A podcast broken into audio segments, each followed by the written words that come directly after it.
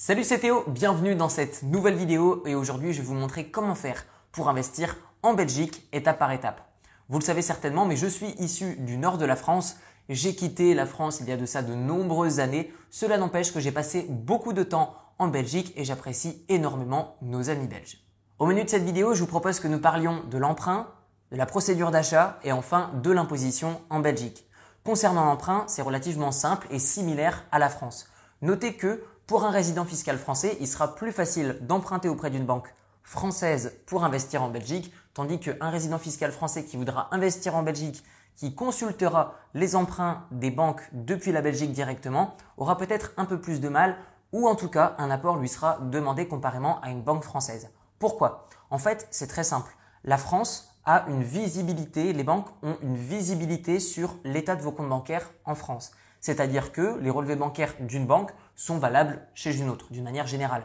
La manière de les lire sera plus facile si vous restez en France. Cependant, si vous investissez en Belgique, eh bien, il est possible que la Belgique ait un peu plus de mal à analyser et éventuellement, dans le pire des cas, à saisir vos actifs si jamais vous n'arrivez pas à rembourser le crédit immobilier que vous avez fait en Belgique. Donc c'est tout à fait normal, mais vous allez voir qu'il y a une vraie transparence et un vrai échange d'informations entre la France et la Belgique, d'un point de vue théorique, mais aussi d'un point de vue pratique sur l'imposition. On y reviendra d'ailleurs au sujet de l'accord de non-double imposition. Alors, est-ce qu'il est préférable d'investir depuis une banque en France ou depuis une banque en Belgique pour l'emprunt?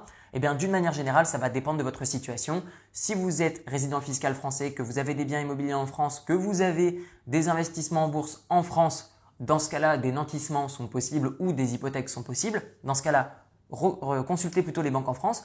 À l'inverse, si vous êtes belge, suisse, canadien, québécois particulièrement, si vous regardez mes vidéos depuis l'étranger, eh bien concrètement, à armes égales, je vous recommanderais plutôt d'aller directement en Belgique. Pourquoi? Parce que du coup, la banque belge, dans tous les cas, vous demandera un apport. Cependant, il est possible qu'elle puisse vous prêter plus parce que du coup, elle va pouvoir saisir le bien immobilier en Belgique. Tandis qu'en France, ce sera plus compliqué, il va y avoir plus de procédures. Donc d'une manière générale, ça dépend surtout de votre situation.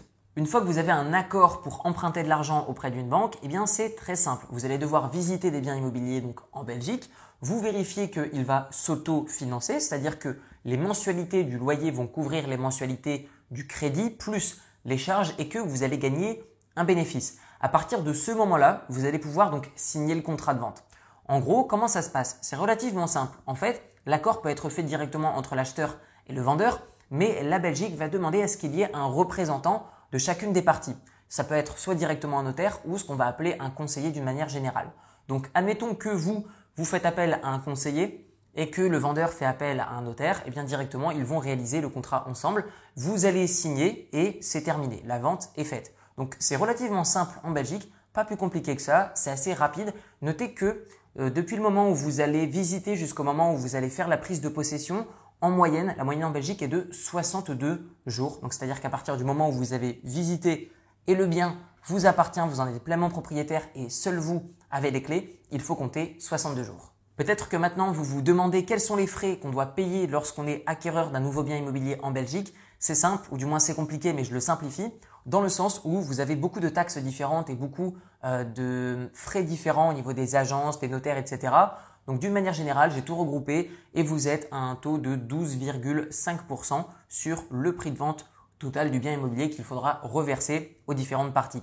D'une manière générale, retenez que pour un bien à 100 000 euros, vous allez devoir sortir 12 500 euros de frais. Notez que quand vous achetez un bien immobilier qui a moins de 2 ans de construction, eh bien vous allez devoir payer la TVA au promoteur immobilier qui lui la reversera à l'État belge.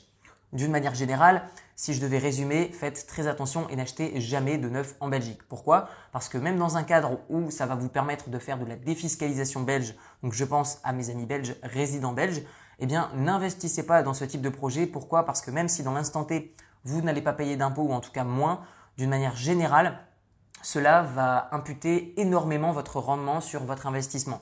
Si je devais résumer l'investissement immobilier, vous avez plein d'étapes qui vous permettent d'optimiser votre rendement, mais d'une manière générale, 50% des résultats finaux seront issus euh, de la marge de négociation que vous allez avoir sur le prix du bien immobilier. Je m'explique, euh, un loyer, ça va être compliqué à augmenter, par contre, un prix de négociation, euh, ça va être facile à descendre d'une manière générale et proportionnelle.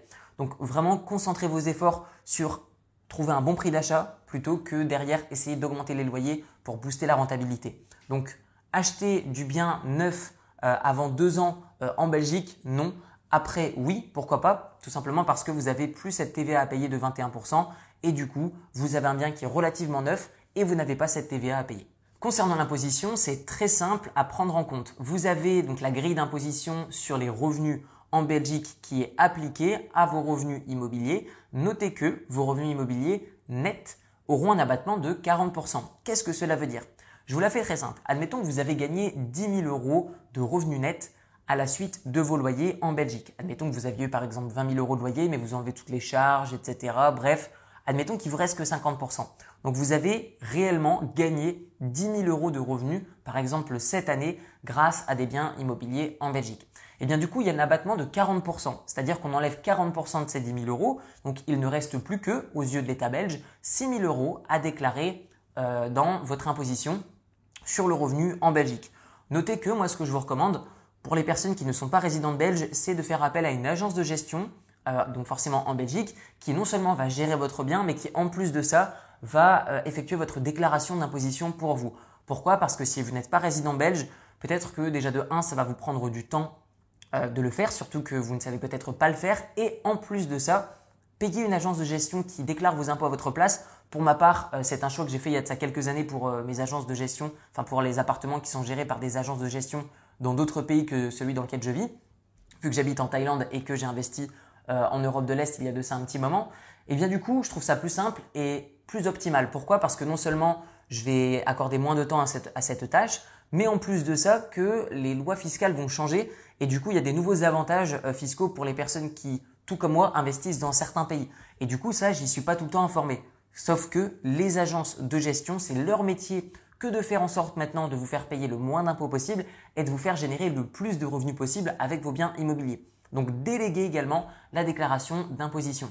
Notez que, je vous l'ai dit précédemment, il y a un accord de non-double imposition entre la France et la Belgique, ce qui fait que lorsque vous êtes résident fiscal français, vous devez déclarer donc l'ouverture du compte en Belgique, vous devez déclarer également vos revenus en Belgique, mais ils seront exemptés totalement d'impôts en France, puisque les revenus immobiliers des biens en Belgique sont uniquement imposés en Belgique. À votre tour, dites-moi dans les commentaires où est-ce que vous iriez investir en Belgique et vous retrouverez dans la description de cette vidéo une série de 4 vidéos de formation 100% gratuites qui va vous expliquer 1. comment emprunter de l'argent auprès des banques, 2. comment trouver des très bonnes affaires pour les mettre en location, 3. vous verrez comment trouver des locataires qui vont rembourser les mensualités de votre crédit à votre place et 4. vous verrez comment ne payer aucun impôt sur la totalité de vos revenus immobiliers.